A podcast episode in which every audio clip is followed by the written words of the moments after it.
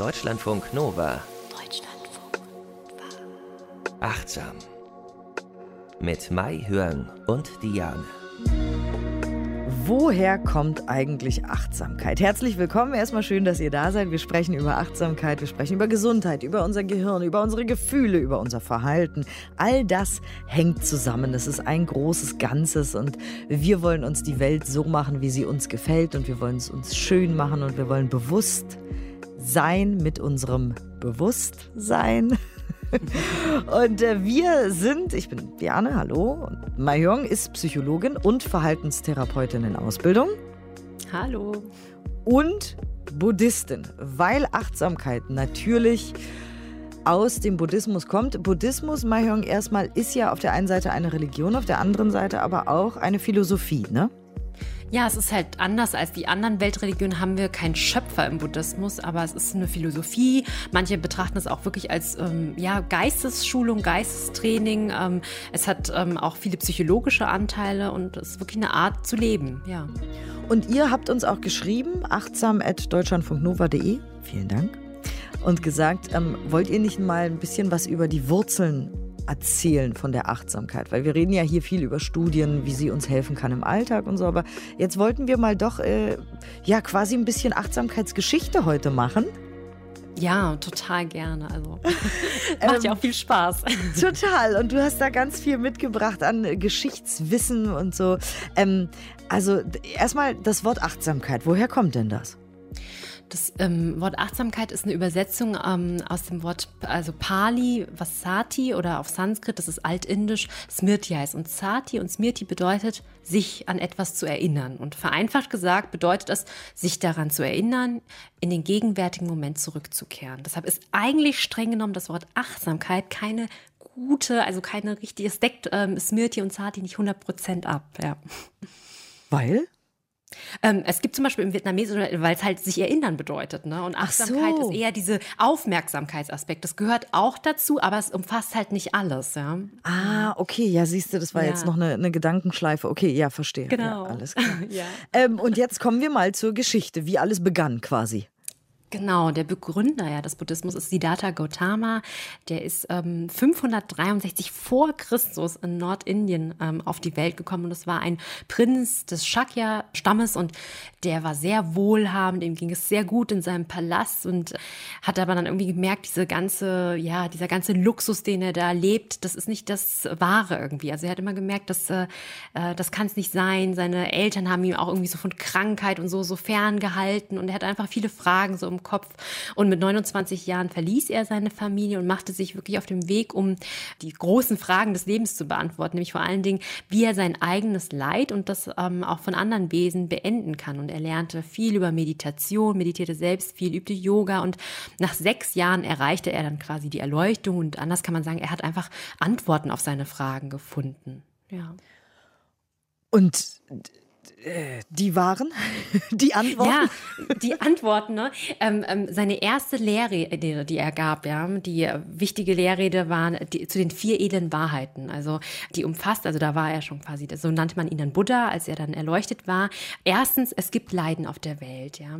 Zweitens, die zweite edle Wahrheit, ähm, es gibt aber auch einen Pfad, einen Weg, ähm, der zu diesem Leiden führt. Drittens, es gibt aber auch Glück und Wohlbefinden. Und viertens, es gibt vor allen Dingen aber auch einen Pfad, der zum Glück und Wohlbefinden führt. Das hört sich jetzt erstmal ein bisschen so äh, fremd an oder so, aber eigentlich würde ich es vergleichen mit einer kurzen Diagnostik oder Problemanalyse, die wir heutzutage auch machen können. Erstmal müssen wir ja sehen, es gibt überhaupt ein Problem. Ja? Also wir leiden an irgendwas, eine Erkrankung oder so oder haben Schwierigkeiten mit irgendwas. Und dann gucken wir uns genau an ähm, im zweiten Schritt, welche Ursachen und Bedingungen haben eigentlich dazu geführt, dass wir dieses Problem haben oder diese Erkrankung. Und dann ähm, fragen wir uns, welche Lösung gibt es eigentlich überhaupt da, damit wir gesund werden können, uns besser fühlen und viertens, wie können wir diesen Lösungszustand denn überhaupt erreichen? Und dieser vierte äh, edle Wahrheit ist, ähm, wird auch bezeichnet als der edle achtfache Pfad. Also, oh, das ähm, ist faszinierend ja. tatsächlich, dass die diese Lehrreden auf der einen Seite buddhistisch, spirituell gelesen werden können, aber auf der anderen Seite ganz, ganz praktisch, um einfach mal zu evaluieren, was denn eigentlich mhm. unser Problem ist. Ne? Und wir sind ja quasi dafür da, euch dazu zu inspirieren. Deswegen machen wir das hier, hier alles, damit es euch am Ende des Tages Tages auch besser geht und ihr was davon habt. Und deswegen ist es total gut, jetzt mal die vier edlen Wahrheiten, wenn ihr euch die vornehmt und sagt, okay, was ist denn jetzt mein Leiden? Was ist mein Problem in meinem Leben mhm. gerade? Was möchte ich vielleicht ändern? Was ist mein Leiden? Ja? Dann, was ist der Pfad, der zum Leiden geführt hat? Wie bin ich hierher gekommen, wo ich bin? Was hat dazu geführt? Das finde ich ganz toll. Ne? Ich, ihr wisst, großer Fan des Aufschreibens. Einfach mhm. mal aufschreiben vielleicht, dann hat man das alles noch ein bisschen bewusster und achtsamer. Und dann waren wir, also was hat der Pfad, genau, welche Lösungen gibt es?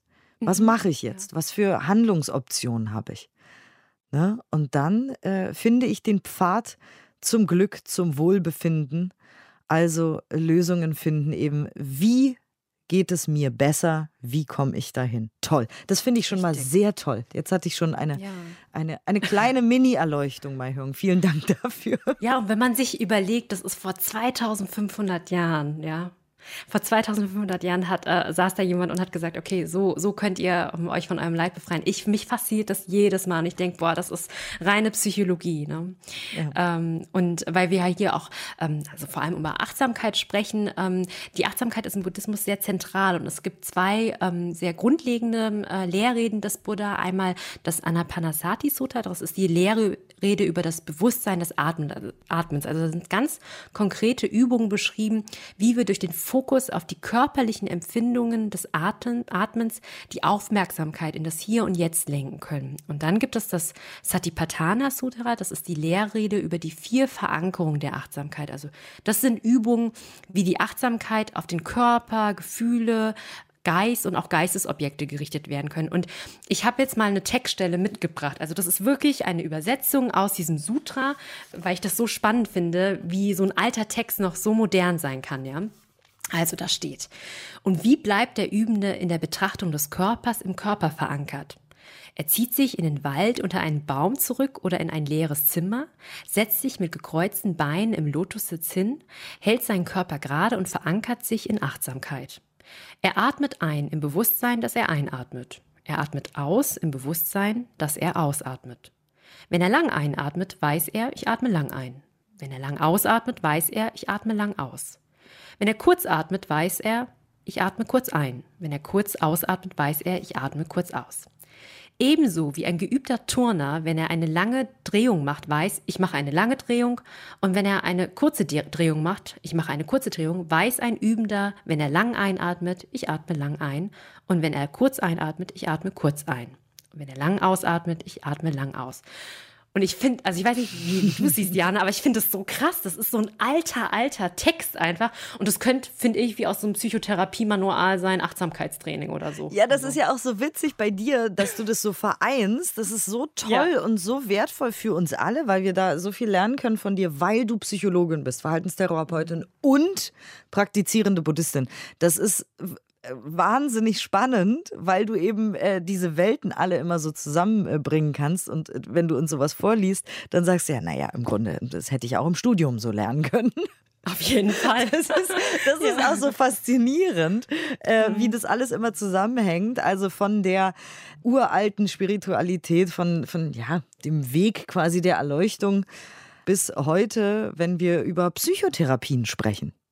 Mhm. Ja. Toll. Und wir wissen ja einfach ganz viele ähm, Therapiemanuale, wie zum Beispiel dieses achtsamkeitsbasierte kognitive Therapie oder auch die dialektisch-behaviorale Therapie, die bei der Behandlung von Borderline-Persönlichkeitsgestörten ähm, Patientinnen verwendet werden. Die haben ganz viel als Fundament Achtsamkeit und die Texte, die darauf beruhen, das sind äh, buddhistische Texte einfach auch. Also mhm. sehr spannend, ja. Und du hast eben den edlen achtfachen Pfad erwähnt. Das heißt, äh, da wird es auch nochmal ganz konkret, äh, wo man gucken kann, was wir jetzt damit machen quasi im Alltag. Genau, sehr konkret. Also das sind wirklich so acht Übungsschwerpunkte, die das Ziel haben, dass wir eigentlich unser Leid transformieren können. Und man kann das grob einteilen in drei Bereiche. Der erste Bereich, der umfasst so dieses Denken und die Wahrnehmung. Der zweite Bereich, ähm, da geht es um das Verhalten. Und im dritten Bereich, wie praktizieren wir eigentlich? Also die erste edle Wahrheit ist rechte Ansicht. Also da geht es einfach darum, dass wir wirklich Einsicht in diese vier edlen Wahrheiten haben. Also wirklich sehen, ja, es gibt dieses Leid und was wir eben besprochen haben. Und auch diese Fähigkeit zu unterscheiden, was ist denn eigentlich Leid und was ist Wohlbefinden, was ist heilsam, was ist also nährend und unheilsam. Also das hört sich auch wieder so einfach an, aber zum Beispiel bei toxischen Beziehungen, wenn man nicht einsieht, dass das eine toxische Beziehung ist und nicht gut tut, dann kann man auch nichts daran ändern. Also deshalb ist es sehr wichtig. Ja, weil man vielleicht nichts anderes gewohnt ist. Das ist ja eben mhm. auch in der Achtsamkeit uns immer hier ganz wichtig, dass wir achtsam beobachten, äh, wie wir leben, was wir wahrnehmen, was wir fühlen. Ist das auch wirklich wahr und so weiter? Und ist vielleicht meine Situation ist die vielleicht toxisch? Also ist die, ähm, mhm. ich habe selber, ich stocke da jetzt so ein bisschen, weil ich will jetzt natürlich nicht mein ganzes Leben hier mich nackig machen, aber ich war auch mal in einer Situation, von der ich nicht wusste, dass sie toxisch war. Und wenn man mhm. das nicht reflektiert und nicht achtsam wahrnimmt, dann denkt man, das wäre der Normalfall und lebt einfach so weiter. Deswegen ist es sehr, ein sehr gutes Beispiel. Ist das hier nährend oder nicht? Und wenn man darüber nie nachdenkt und wenn man sich diese Frage gar nicht stellt, weil man denkt, das wäre der Normalzustand, dann kann man auch nicht nichts daran ändern. Dann kann man quasi seinen Leidensweg gar nicht in, in einen Pfad der Erleuchtung oder so äh, ja, umgestalten, weil man den Schritt davor noch gar nicht gegangen ist. Ne? Ja, also ganz essentiell sich immer wieder hinterfragen. Und dieser zweite Teil ist, ähm, also der zweite, die zweite Übung, rechtes Denken. Und der Buddha sagt, wo Wahrnehmung ist, ist auch Täuschung. Und das sehen wir ja auch in der Wissenschaft, dass wir immer wieder so sehen, der Mensch, der hat äh, Verzerrungen, Denkverzerrungen, ja. Und in der Meditation ähm, können wir das wirklich praktizieren. Also diese, den Geist zu schulen, immer wieder zu checken, stimmt meine Wahrnehmung eigentlich? Und wir hatten ja auch eine Folge zum achtsamen Denken. Und genau das ist das eigentlich. Ja, sich immer wieder zu, zu fragen, stimmen meine Gedanken, woher kommen die eigentlich, durch was werden die beeinflusst? Metakognition denkt, äh, heißt das, wenn man über sein Denken nachdenkt. Das finde ich so abgefahren. Ich habe mhm. gerade gedacht, dass ich gedacht habe und was habe ich ja. da eigentlich gedacht und was für ein Quatsch habe ich da auch gedacht. Da äh, gibt es eine so schöne Geschichte, die ich jetzt gerne mal vorlesen würde an dieser mhm. Stelle. Aus dem Buch äh, Anleitung zum Unglücklichsein von Paul Watzlawick. Der ist äh, Psychotherapeut und Kommunikationswissenschaftler. Und zwar die Geschichte mit dem Hammer. Da geht es eben darum, zu denken, was man da so denkt. Und achtsam wahrzunehmen, was man denkt. Also geht los. Ein Mann will ein Bild aufhängen. Den Nagel hat er, nicht aber den Hammer. Der Nachbar hat einen. Also beschließt unser Mann hinüberzugehen und ihn auszuborgen. Doch da kommen ihm Zweifel. Was, wenn der Nachbar mir den Hammer nicht leihen will? Gestern schon grüßte er mich nur so flüchtig. Vielleicht war er in Eile, aber vielleicht war die Eile nur vorgeschützt. Und er hat etwas gegen mich. Und was? Ich habe ihm nichts angetan, der bildet sich da etwas ein. Wenn jemand von mir ein Werkzeug borgen wollte, dann gäbe ich es ihm sofort. Und warum er nicht? Wie kann man einem Mitmenschen einen solchen Gefallen abschlagen? Leute wie dieser Kerl vergiften einem das Leben. Und dann bildet er sich auch noch ein, ich sei auf ihn angewiesen, bloß weil er einen Hammer hat und ich nicht. Jetzt reicht's mir wirklich. Und so stürmt er hinüber, läutet, der Nachbar öffnet, doch bevor er guten Tag sagen kann, schreit ihn unser Mann an: Behalten Sie Ihren Hammer, Sie Rüpel! Es ist so eine schöne Gut, Geschichte, oder?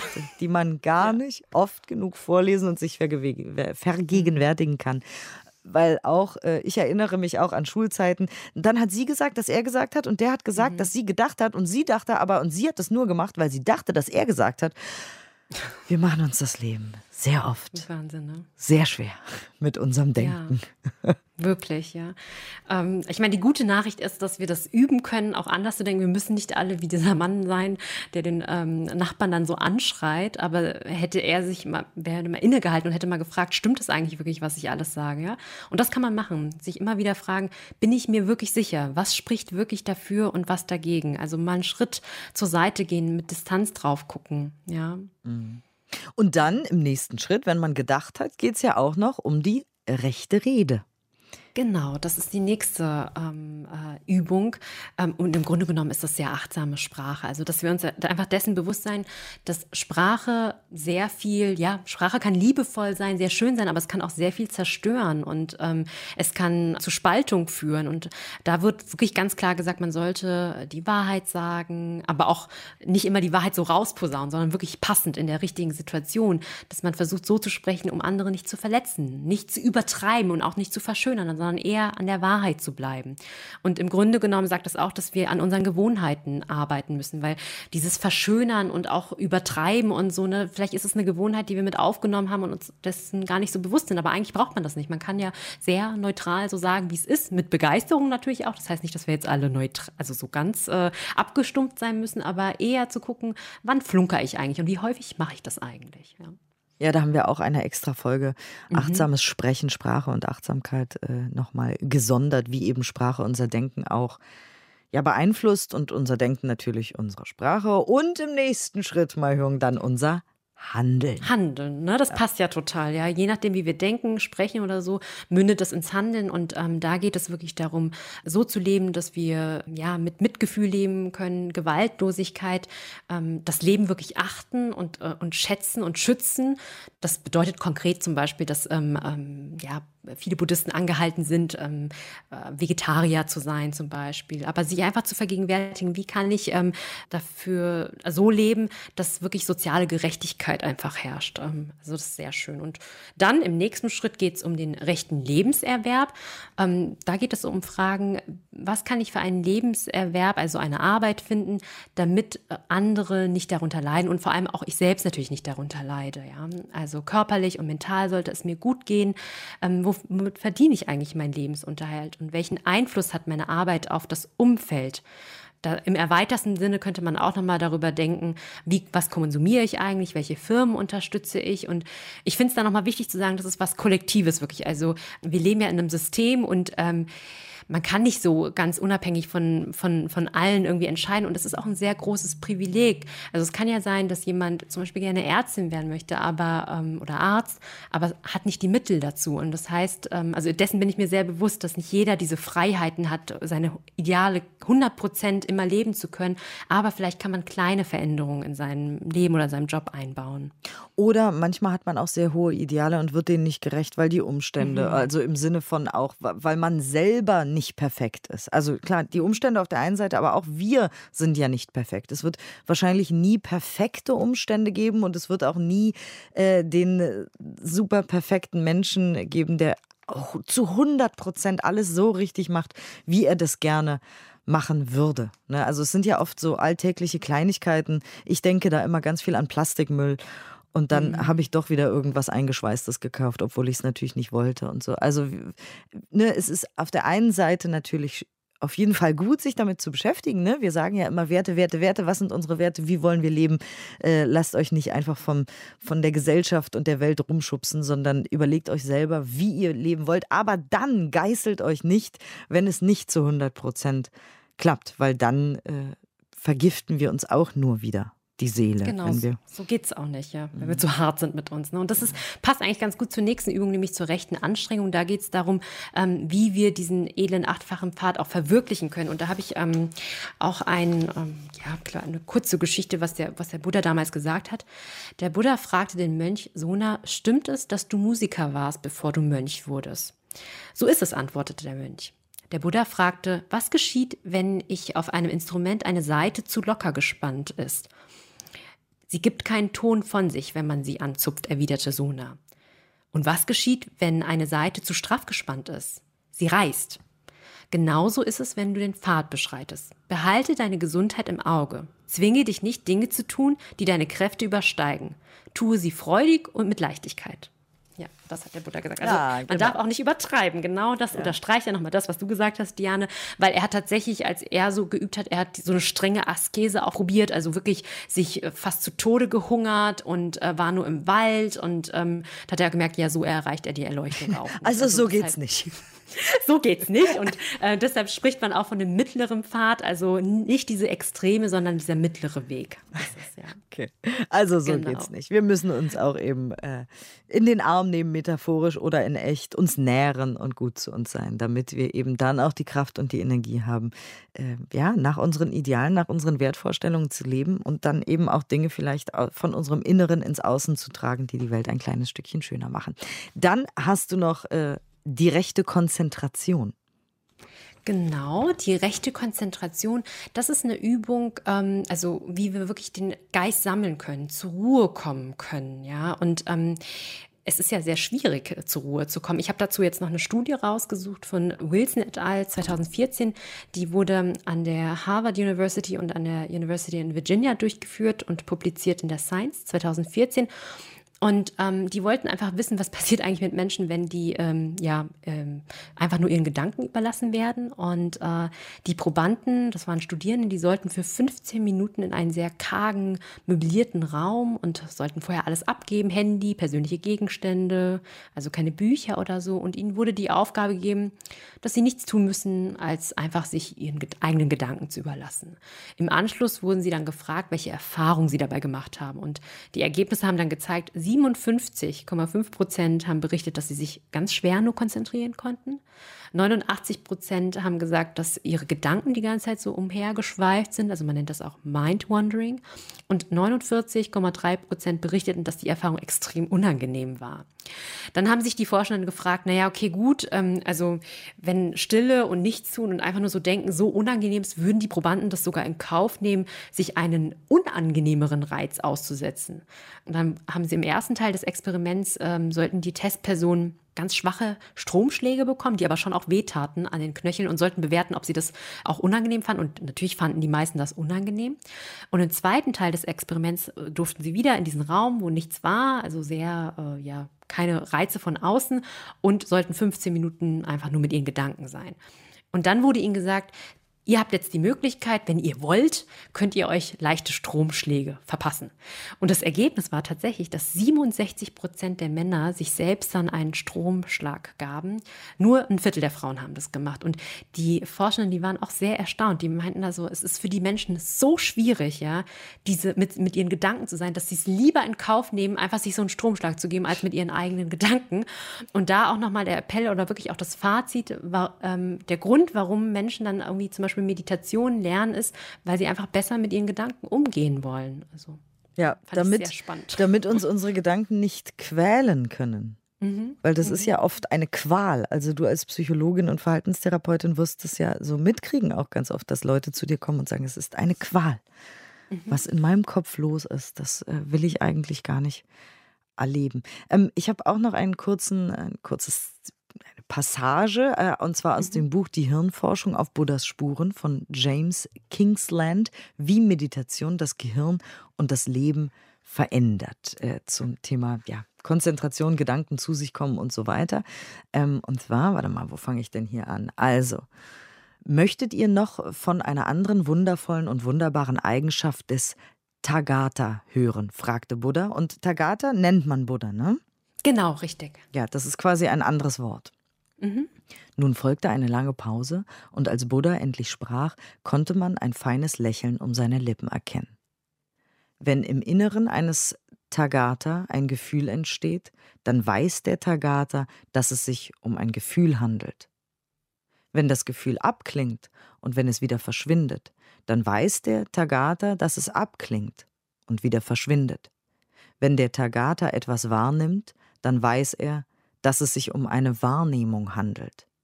Wenn die Wahrnehmung verblasst und schließlich ganz verschwindet, dann weiß der Tagatha, dass die Wahrnehmung verblasst und verschwinden wird. Wenn im Kopf des Tagatha ein Gedanke entsteht, dann weiß er, dass ein Gedanke im Entstehen begriffen ist. Wenn der Gedanke verblasst und wieder verschwindet, dann weiß der Tagatha, dass der Gedanke verblasst und verschwindet. Auch das ist eine der wundervollen und wunderbaren Eigenschaften des Tagatha. Zitat Ende. Und wir sind ja alle der Tagatha, die wir meditieren mhm. und uns damit beschäftigen, mit Achtsamkeit. Und das äh, erzählen wir auch immer wieder gerne und oft, äh, dass wir eben sagen, wir können das Kommen sehen und Weggehen sehen und einfach auch in dem Wissen leben, dass die Wahrnehmung eine Wahrnehmung ist und der Gedanke ein Gedanke und wieder verschwindet und so. Also äh, Hirnforschung auf Buddhas Spuren von James äh, Kingsland war das aus diesem Buch. Äh, das war auch nochmal schön und äh, ja, Buddhismus und Achtsamkeit beziehungsweise die Wurzeln der Achtsamkeit sind ja im Buddhismus. Das ist unser Thema heute.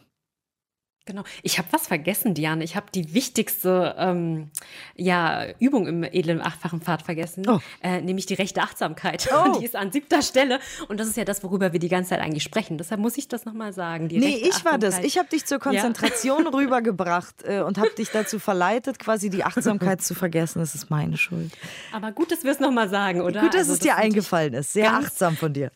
Genau, ganz wichtig natürlich. Ähm, und das bedeutet natürlich, diese Fähigkeit zu kultivieren, dass wir immer wieder in den gegenwärtigen Augenblick äh, kommen und dass wir diese Fähigkeit nutzen, dass wir eben achtsam denken, sprechen und handeln, so damit unser Umfeld nicht leidet. Weil ich höre ja manchmal diese grausigen Geschichten, wenn Leute sagen, oh, man kann ja Achtsamkeit verwenden, dann um irgendwie das Militär noch viel effektiver irgendwie zu killen oder so. Und das ist natürlich nicht vereinbar. Und das ist äh, mit der rechten Achtsamkeit und das ist nicht das, was wir wollen. Ja, wir wollen ja, dass die, ähm, dass äh, wir selbst und unser Umfeld weniger leidet und dass die Menschen möglichst glücklich sind. Ja, das nur weil man es kann, heißt es ja nicht, dass man es machen muss, weil ein Becher Salz kann auch tödlich sein und vielleicht will genau. man nur eine Prise für sein Ei. Also ne, es kann alles Mögliche sehr gefährlich oder wenn man es schlecht benutzt und so sein. Mhm. Ja, siehst du, Gott sei Dank ist dir noch der Rechte. Ja, gut die genau. rechte Achtsamkeit eingefallen. Und ähm, du hast auch noch eine Studie mitgebracht. Oder? Das war Eine die, die ich du, eben gerade hatte. Ah, genau, okay, die, alles ja. klar. Wunderbar. Mhm. Dann, äh, was gibt es noch zu sagen zu Buddhismus und Achtsamkeit? Du hast so viel mitgebracht, ich habe hier den Überblick verloren. ja, also eine Sache, die ich noch sagen will, es gibt natürlich extrem viele Strömungen. Das kommt daher, dass ähm, ähm der Buddhismus sich ja so ausgeweitet hat. Ähm, Indien, China, Japan, Korea, Vietnam und dann auch noch ähm, in den Westen. Also es gibt ganz, ganz viele Traditionen. Aber ähm, eine, die ich persönlich auch sehr interessant finde, ist dieser engagierte Buddhismus. Ähm, und der zielt darauf ab, die Erkenntnisse aus der Meditationspraxis und aus den Lernen ähm, des Buddha auf soziale, politische und ökologische Situationen anzuwenden, um diese dann zu verbessern. Und geprägt wurde dieser Begriff von dem vietnamesischen Zen-Meister Thich Nhat Hanh. Und der hat während des Vietnamkriegs, also wo Nord- und Südvietnam gegeneinander kämpfen, einfach diese Notwendigkeit gesehen, diesen vietnamesischen Buddhismus ähm, vor allen Dingen damals zu reformieren. Und er hat einfach gesagt, es reicht nicht einfach nur diese Lehrtexte des Buddhas im Kloster zu rezitieren und dass wir irgendwie auf unserem Meditations Meditationskissen sitzen und wissen, ja, die Menschen leiden, aber dass wir nichts machen und dass es wichtig ist, irgendwie, dass darauf Taten folgen. Und für sein Engagement wurde er 1967 auch ähm, von Martin, äh, Martin Luther King für den Friedensnobelpreis ähm, vorgeschlagen. Und konkret bedeutet das einfach, dass wir wirklich Mitgefühl kultivieren können und wenn wir wirklich Einsicht bekommen in der Meditation, dass wir auch wirklich die Gesellschaft verändern können und wirklich was bewirken können. Also das ist wichtig, dass wir nicht sagen, okay, wir sitzen da nur irgendwie so auf einem einsamen Berg Berg und meditieren für uns selbst. Nein, wir können was mit diesen Erkenntnissen machen und wirklich was verändern. Und auch abgesehen von der Spiritualität haben wir ja da auch ganz schön äh, oft schon drüber gesprochen, wenn es um unsere, unser Wohlbefinden geht, um unsere Energie, unseren Schlaf, äh, Achtsamkeit meinetwegen am Morgen direkt nach dem Aufstehen. Also egal, worum es geht. Ähm, wir sagen ja auch immer, wir haben dann mehr Energie um anderen zum Beispiel zu helfen. Und äh, Richtig. einfach um ihnen zuzuhören, um eine Schulter zu sein, um aktiv Ideen zu entwickeln, um die Welt zu einem besseren Ort zu machen. Also, weil man kann ja jetzt auch, ne, wenn wir schon dabei sind, was man alles sagen kann, wenn man irgendwie der Achtsamkeit nicht wohlgesonnen ist, kann man natürlich auch sagen, dass es so super egozentriert ist. Aber genau das ist es ja nicht, sondern mhm. es ist der Klassiker, wenn deine Flasche voll ist, dann kannst du anderen eingießen. Wenn wir selber nicht in unserer Kraft sind, dann können wir anderen nicht helfen und auch nicht für andere da sein, sondern dann sind wir im schlechtesten Fall einfach schlecht gelaunt, pampig, nölig und nerven andere und gehen anderen auf den Keks. Und das äh, muss nicht sein. Und deswegen wollte ich das auch noch mal ganz kurz ähm, zusammenfassen, weil wir das ja in jeder Folge eigentlich auch sagen. Genau. Ne? Diesmal geht es ja. ja speziell um den Buddhismus, aber quasi du als Psychologin sagst genau das ja auch. Ja, die Selbstfürsorge steht also an allererster Stelle und auch im Flugzeug, wenn diese Sauerstoffmasken runterfallen, wird immer wieder gesagt, erst äh, für sich selbst und dann auch für die kleinen Kinder. Also man muss erstmal auf sich gucken und das, ähm, wie, wenn wir uns um sel uns selbst kümmern, kümmern wir uns auch um die anderen. Und äh, auch gerade in diesem Aktivismusbereich, ja, viele Menschen, die leiden einfach ganz schnell an so einem Burnout, ja, weil sie so sehr bei dem anderen sind und gar nicht mehr auf sich gucken. Genau, weil man anderen helfen will und dann liegt man selber da nieder und hat einen Burnout. Und es heißt ja auch nicht im Flugzeug, legen Sie sich die Atemmaske an und Ihrem Kind nicht sondern Ja, es genau, heißt, stimmt. legen Sie sie sich an und danach Menschen, die Genau. Hilfe brauchen. Und nicht Ja. nur sich bitte und helfen Sie sonst niemandem. Du hast auch Buchtipps noch mitgebracht für die heutige Genau. Folge, ne? Ja, wer sich einfach noch mal mehr für den Buddhismus interessiert, das Herz von Buddhas Lehre, das ist auch von Thich Nhat Hanh geschrieben. Das ist eine gute Einführung über den Buddhismus, aber wirklich, da ist zwar Theorie dabei, aber mit sehr viel Praxisbezug. Also finde ich sehr schön verständlich. Und dann auch noch ein Buch ähm, Einführung in den Buddhismus, die Harvard-Vorlesung von dem Dalai Lama, die finde ich auch sehr schön. Vor allen Dingen nach jeder Vorlesung ist so eine ähm, Q&A-Session, wo er dann Fragen von den Studierenden, nehme ich mal an, beantwortet. Und da sind da so, so lustige Antworten auch dabei. Und der, der Dalai Lama, der ist ja auch so, obwohl er schon so alt ist, so sehr, sehr kindlich irgendwie noch so. Das mag ich sehr. Und falls jemand sich für den engagierten Buddhismus noch interessiert, ähm, ein Buch Achtsamkeit Survival Kit, fünf grundlegende Übungen. Ähm, äh, oder auf Englisch gibt es ein schönes Buch, das ist leider nicht auf Deutsch verfügbar.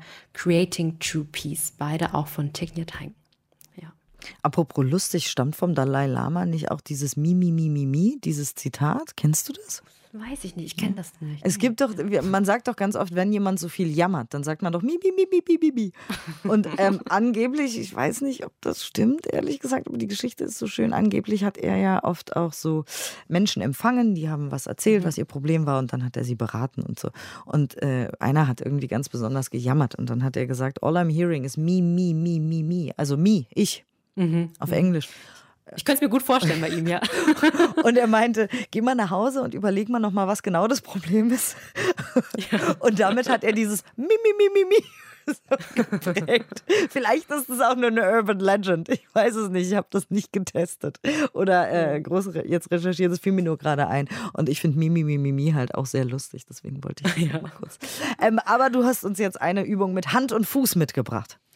Genau, das ist eine Übung, ähm, die ist im Grunde genommen die Übung zu dem äh, Sutra zum bewussten Atmen, ja, dass wir nochmal bewusst unseren Fokus auf unsere Atmung lenken und auf unseren Körper. Eine Meditation. Dann wollen wir mal gucken, was das mit euch macht. Vielen Dank jetzt schon mal fürs Mitmachen und fürs Ausprobieren und fürs Zuhören. Natürlich vielen Dank an Maihörn für diese schöne Übung. Und bitteschön. Dies ist eine geleitete Meditation zum bewussten Atmen, aus dem Sutra zum bewussten Atmen. Nimm eine aufrechte, würdevolle, bequeme Sitzhaltung ein und schließe nun sanft deine Augen. Wenn es für dich unangenehm ist, die Augen zu schließen, kannst du deinen Blick auch auf einem Punkt im Raum ruhen lassen. Gönne deinen Augen eine wohlverdiente Auszeit.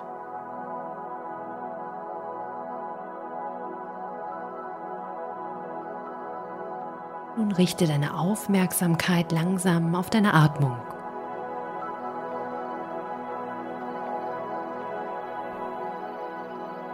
Einatmend bin ich mir bewusst, dass ich einatme. Ausatmend bin ich mir bewusst, dass ich ausatme.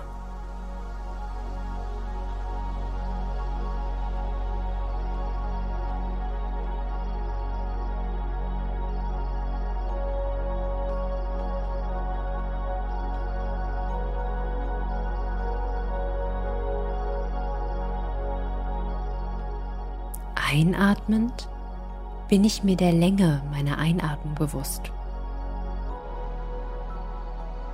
Ausatmend bin ich mir der Länge meiner Ausatmung bewusst.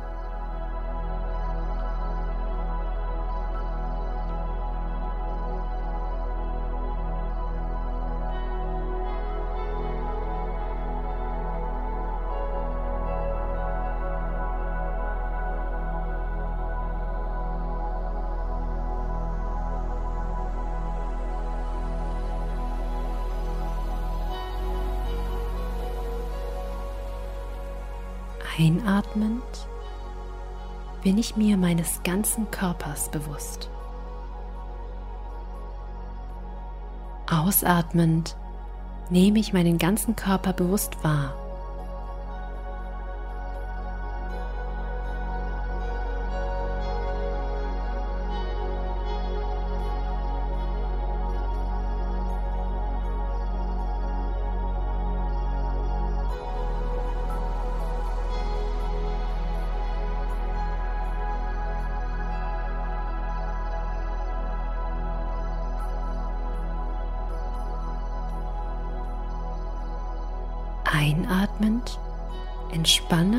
Beruhige ich meinen ganzen Körper.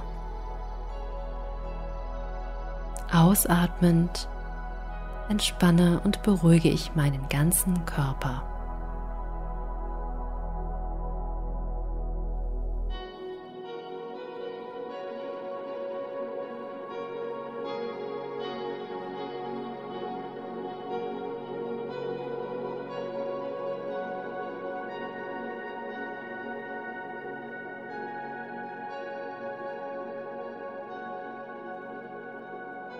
Einatmend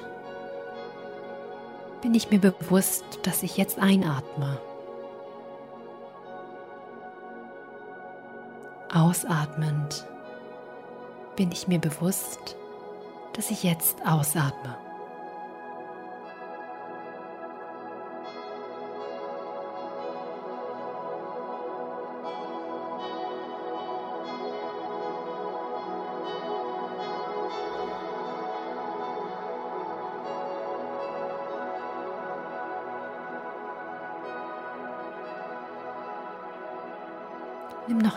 Abschließend drei tiefe, ganz bewusste Atemzüge.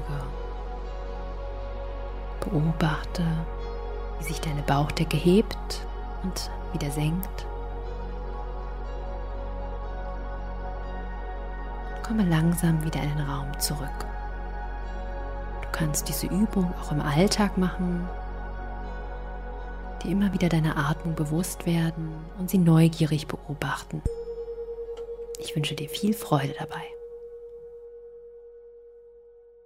Wir wissen ja, wie wertvoll Aufmerksamkeit ist und dass wir nicht allem vielleicht im Alltag immer unsere Aufmerksamkeit schenken müssen. Und umso dankbarer und glücklicher bin ich, dass ihr eure Aufmerksamkeit uns gegeben habt und den Inhalten, die wir vermitteln. Dankeschön, Mahjong, für diese schöne, schöne, schöne Übung.